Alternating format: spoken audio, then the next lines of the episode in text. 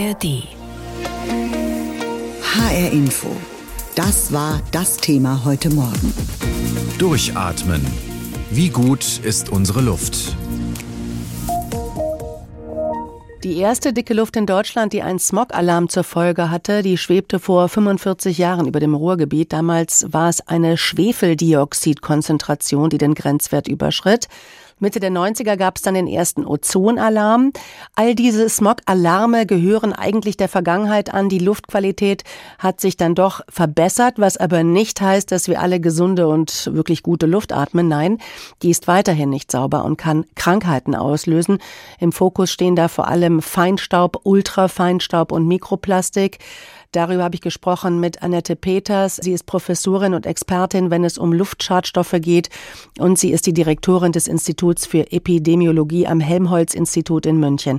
Ich habe sie gefragt, kann man denn genau bestimmen, welche Luftschadstoffe welche Krankheiten auslösen? Wir wissen, dass insbesondere die Partikel, die tief in die Lunge eindringen, für die Gesundheitsauswirkungen verantwortlich sind. Das sind Feinstaubpartikel, die kleiner als 2,5 Mikrometer sind. Das heißt, die sind so klein, dass sie gerade noch mit einem Laserstrahl zum Beispiel erfasst werden können. Und die gelangen viel tief in die Lunge, lösen da Entzündungsreaktionen aus und können damit Krankheiten in der Lunge, aber auch im ganzen Körper beeinflussen. Also die gesundheitlichen Auswirkungen betreffen dann nicht nur die Lunge, sondern auch die Organe. In welcher Weise? Der Feinstaub wird in der Lunge abgelagert und aktiviert das Immunsystem. Da gibt es Fresszellen, die dazu da sind, den Feinstaub aufzunehmen. Die senden aber gleichzeitig auch Signale, die sie auch bei einem viralen Infekt zum Beispiel senden würden. Und das führt dazu, dass man Entzündungsreaktionen im ganzen Körper haben kann. Wenn man zum Beispiel ein erhöhtes Risiko für einen Herzinfarkt hat, dann ist das ein weiterer Beitrag dazu und kann sowohl zur Auslösung von Herzinfarkten als auch zur Verschlechterung der Langzeitprognose führen. Mhm. Ähm, wir reden äh, von Feinstaub, der aber nicht gleich Feinstaub ist. Ich habe es eben schon in der Anmoderation gesagt, es gibt Ultrafeinstaub, auch Mikroplastik ist schlimm. Was ist besonders gefährlich? Was sagen Sie? Beides. Der Feinstaub kann Stoffe in die Lunge tragen, die dann zu diesen Entzündungsreaktionen beitragen. Das sind zum Beispiel gewisse Metallverbindungen oder auch der Ruß sehr, sehr wichtig. Die ultrafeinen Partikel, das wissen wir inzwischen, bleiben nicht in der Lunge, sondern können in den Blutstrom gelangen. Und damit werden sie eben auch zum Herzen transportiert und können damit im ganzen Körper Schaden anrichten, zum Beispiel eben auch Erkrankungen des Gehirns mit beeinflussen. Mhm. Gucken wir mal gerade auf das, wo Feinstaub sozusagen erzeugt wird. Direkt vor Ort zum Beispiel bei Reifenabrieb. Auf der anderen Seite tragen natürlich auch Winde den Feinstaub in weiter entfernte Regionen. Feinstaub macht nicht Halt vor Grenzen. Das heißt doch, nur für Deutschland oder vielleicht noch Europa Grenzwerte festzulegen, das reicht gar nicht, oder? Der Feinstaub kann sehr weit transportiert werden. Das können bis zu Tausende von Kilometern sein. Wir halten aber insbesondere die Partikel, die aus Verbrennungsprozessen kommen, für besonders gesundheitsgefährdend. Und daher sind es alle Prozesse, ob es jetzt der Autoverkehr, der Hausbrand oder auch Industrieprozesse oder Energiegewinnung aus fossilen Brennstoffen ist. Wir müssen an all diesen Stellen aus Gesundheitssicht die Partikel reduzieren und damit eben auch die Gesundheit wirkungsvoll schützen. Als im Winter 1979 Schwefeldunst über dem westlichen Ruhrgebiet hing, da lösten die Behörden zum ersten Mal einen großflächigen Smog-Alarm aus. Am 17. Januar war das also heute vor 45 Jahren. Der Radiosender WDR 2 unterbrach sein Programm um Viertel vor zehn und eine ernste Stimme warnte die Zuhörer vor schädlichen Gasen. Autofahrer sollten ihre Fahrzeuge möglichst stehen lassen, Gärtner keinen Müll verbrennen und Lungenkranke in den Wohnungen bleiben. Dieses Prozedere wiederholte sich in den darauffolgenden Jahren immer wieder. Mittlerweile jedoch spielt Smog-Alarm keine Rolle mehr in unserem Alltag. Woran das liegt und was heute der Qualität unserer Luft am meisten schadet, fasst Stefan Hübner zusammen. Als Kind der 70er bin ich mit Korthosen und bunten Plastikmöbeln aufgewachsen, mit Römertopf und Flocati-Teppich, aber auch mit Smog. Wenn Sie sich auf diesen Smog-Alarm von vor 45 Jahren beziehen, dann sprechen wir über den sogenannten Wintersmog. Und das ist dann eine Lage der Luft, wo unsere Atemwege ganz stark belastet werden durch hohe Konzentrationen, vor allen Dingen von Schwefeldioxid und von Feinstaub erklärt Atmosphärenforscherin Tanja Schuck von der Uni Frankfurt. Als 1979 der erste Smog-Alarm in Deutschland ausgerufen wurde, war das eine Folge der Smog-Krise im Ruhrgebiet 1962.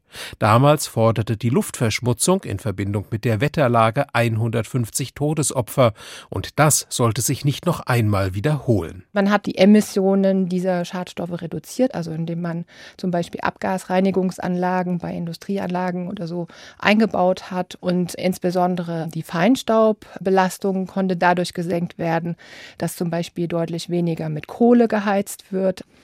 Und ja, ist ja noch nicht so lange her, dass eben Rußpartikelfilter für Dieselfahrzeuge Pflicht sind. Und man kann sehr deutlich sehen, dass seit dieser Zeit die Feinstaubkonzentrationen noch weiter zurückgegangen sind. Diana Rose vom Hessischen Landesamt für Naturschutz, Umwelt und Geologie in Wiesbaden nennt Beispiele für die ergriffenen Gegenmaßnahmen. Sie sollten die Konzentrationen der Luftschadstoffe unter die Grenzwerte drücken, die damals die Smog-Verordnungen der Bundesländer vorgaben. Wenn wir jetzt mal auf so einen Leitschadstoff wie Schwefeldioxid schauen, da hatten wir in den 60ern Konzentrationen von mehreren hundert Mikrogramm pro Kubikmeter. Mikrogramm pro Kubikmeter ist die Einheit, in der die meisten Luftschadstoffe gemessen werden. Und heute haben wir vielleicht mal 10 bis 20. Was ein beachtlicher Erfolg ist, so Tanja Schuck. 1991 wurde in Deutschland denn auch letztmals die Smog-Vorwarnstufe ausgelöst in Berlin und in den 90ern schafften die Bundesländer ihre Smog-Verordnungen ab. Mir ist so komisch zumute, ich ahne und vermute, heute liegt was in der Luft. Das würde heute vermutlich keiner mehr singen, zumindest nicht aus Smoggründen wobei das Thema Luftverschmutzung nach wie vor präsent ist, nur dass heute weniger auf Schwefeldioxid und groben Staub geachtet wird als auf Ozon, Feinstaub und Stickstoffdioxid. Hier sind bald auch neue Grenzwerte zu erwarten. Die geben dann aber nicht mehr die Bundesländer vor, sondern die EU, sagt Diana Rose. Die Grenzwerte, die wir aktuell haben, um die Luftqualität zu beurteilen, die sind in einer europäischen Richtlinie von 2008 festgelegt. Die sind also schon recht alt. Und auf europäischer Ebene ist man eben gerade dabei, die Richtlinie für die Luftqualitätsbeurteilung zu überarbeiten. Und das soll jetzt im ersten Halbjahr dieses Jahres zum Ende gebracht werden, sodass es also passieren kann, dass eben die Grenzwerte deutlich abgesenkt werden. Um auf Basis aktueller Daten der Weltgesundheitsorganisation den Schutz der Luft noch weiter zu verbessern. Die erwartete Absenkung dürfte dann auch positive Auswirkungen auf den Klimaschutz haben, denn Luftverschmutzung und Klimawandel haben oft gemeinsame Ursachen, besonders was die Verbrennung von fossilen Energieträgern und Holz angeht. HR Info, das Thema. Diesen Podcast finden Sie auch in der ARD Audiothek. Am Abend des 18. Januar 86, da galt Smog-Alarm Stufe 3 in Nordrhein-Westfalen. Professor Andreas Warner ist Atmosphären- und Klimaforscher am Forschungszentrum Jülich. Ich habe ihn gefragt, damals war Schwefeldioxid das große Problem. Ist das inzwischen als Gefahr für die Luftqualität vollständig verschwunden?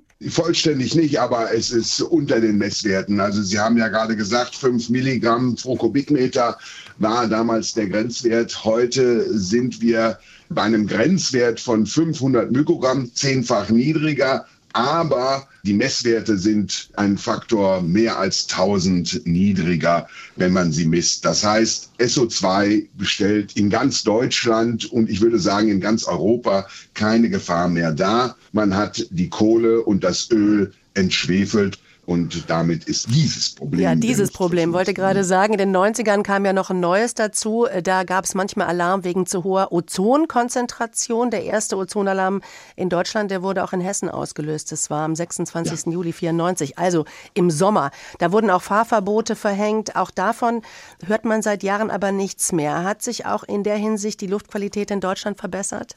Wenn Sie die Extremereignisse, und das löst ja dann den Ozonalarm aus bei 240 Mikrogramm pro Kubikmeter, dann hat sich das im Wesentlichen erledigt. Das heißt, die hohen Spitzenwerte sind weg. Aber der Hintergrundwert, der Ozonwert, dem wir ständig ausgesetzt sind, der ist nicht geringer geworden. Im Gegenteil, der ist etwas angestiegen. Und Sie müssen wissen, Ozon ist eine Belastung, die eigentlich immer auftritt. Und die Konzentration mal die Zeit gibt sozusagen die Belastung. Und äh, deswegen ist die nicht wesentlich geringer hm. geworden durch die Langzeitbelastung. Herr Warner, Sie haben es eben schon angedeutet, auch wenn sich die Luftqualität in Deutschland verbessert hat. Sauber und ungefährlich ist sie nicht. Mit welchen Stoffen und Giften haben wir es denn derzeit zu tun?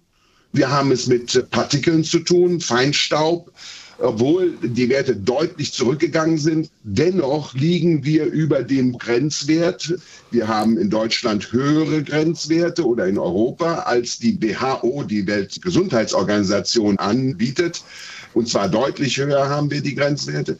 Die zweite Sache ist die Langzeitozonbelastung und äh, Stickoxide. Obwohl da haben wir in den letzten Jahren, jeder erinnert sich daran, die Stickoxidskandal, auch deutliche Fortschritte gemacht. Dennoch liegen wir über den Grenzwerten. Mhm. Und eine Zahl wollte ich noch sagen, Luftverschmutzung weltweit hat 2019 circa 6,6 Millionen Tote verursacht. Nicht in Deutschland, nicht in Europa so viele, aber weltweit. Das heißt, weltweit haben wir noch eine große Belastung.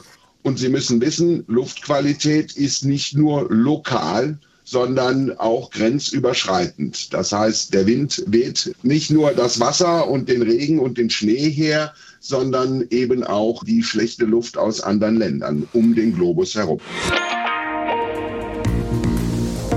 Als im Winter 1979 Schwefeldunst über dem westlichen Ruhrgebiet hing, begann am 17. Januar der erste Smog-Alarm der deutschen Geschichte. Michael Kruse mit einem Rückblick. Die deutsche Wirtschaft brummt in den 50er und 60er Jahren. Das Herz der Industrie schlägt im Kohlenpott. Man will Wohlstand schaffen, koste es, was es wolle. Das Ruhrgebiet ist berüchtigt für seine schlechte Luft. An manchen Tagen ist die Sonne so sehr von Ruß und Staub verdunkelt, dass Autofahrer tagsüber das Licht einschalten müssen und die zum Trocknen aufgehängte Wäsche schwarz wird. Jede einzelne Industrieanlage spuckte irgendeinen Qualm aus mal rot, mal grau, mal grün, mal schwarz. Da habe ich mir einen Liegestuhl rausgesetzt und habe mich da reingelegt und habe gedacht, so jetzt werde ich auch braun. Aber hinterher war ich nur grau. Also dieser Schmier war wirklich auf der Haut und mit braun werden war nichts. Man konnte gar nichts mehr gebrauchen. Kein Obst oder Beerensträucher oder Gemüse, das war alles vernichtet. Die verpestete Luft kommt nicht aus heiterem Himmel. Der Kohlebergbau, die Hochöfen und Stahlhütten blasen ungefiltert ihr Gift in die Atmosphäre. Es gibt weder Gesetze noch Grenzwerte, die schädlichen Emissionen Einhalt gebieten. Die Menschen an Rhein und Ruhr haben die Nase voll. Willy Brandt erkennt die Zeichen der Zeit und macht die Luftverschmutzung 1961 zum Wahlkampfthema. Erschreckende Untersuchungsergebnisse zeigen, dass im Zusammenhang mit der Verschmutzung von Luft und Wasser eine Zunahme von Leukämie, Krebs, Rakitis, Blutbildveränderungen sogar schon bei Kindern festzustellen sind. Verehrte Anwesende und besonders Freunde aus dem Revier, der Himmel über dem Ruhrgebiet muss wieder blau werden. Doch bis dahin vergeht noch viel Zeit. Im Dezember 1962 liegt das Ruhrgebiet tagelang unter einer Dunstglocke aus Abgasen. Mehr als 150 Menschen sterben an den Folgen. Da hat sich der Volkszorn Bahn gebrochen. Gerade die älteren Leute, die wollten das nicht mehr länger hinnehmen, dass unsere Umwelt so verseucht wurde. Endlich kommt Bewegung in die Politik, wenn auch langsam. 1974 verabschiedet Nordrhein-Westfalen als erstes Bundesland eine Smog-Verordnung. Der darin enthaltene Grenzwert für die Schwefeldioxidkonzentration in der Luft wird im Januar 1979 überschritten. Achtung, hier spricht die Polizei. Wir haben Smoke-Alarm. Die Bevölkerung ist aufgerufen, das Auto stehen zu lassen. Menschen mit Atemwegserkrankungen sollen im Haus bleiben. Fabriken müssen ihre Produktion herunterfahren. Wegen des Smoke-Alarms im Ruhrgebiet lassen die Bochumer Opel-Werke die für morgen geplante Sonderschicht ausfallen. Die 5000 Arbeiter, die morgen rund 600 Fahrzeuge herstellen sollten, können zu Hause bleiben. Nach zehn Stunden kommt etwas Wind auf, die Menschen können wieder durchatmen. Im Januar 1985 herrscht wieder dicke Luft. Dieses Mal ist die Lage noch ernster, die Schadstoffbelastung um ein Vielfaches höher. Es wird die höchste Alarmstufe ausgerufen. 16 Uhr, Sie hören Nachrichten. Für die Ballungsräume des westlichen Ruhrgebietes ist vor einer Stunde Smogalarm der Stufe 3 ausgelöst worden. Bei dem Smogalarm 1985 wurde ein Schwefeldioxidwert von 1800 Mikrogramm pro Kubikmeter Luft gemessen. Zum Vergleich, heute gilt europaweit ein Grenzwert von 125 Mikrogramm. Mittlerweile gehören Smog-Alarme, zumindest hierzulande, der Vergangenheit an. Strengeren Auflagen und effektiveren Filteranlagen sei Dank. Diesen Podcast finden Sie auch in der ARD Audiothek. ARD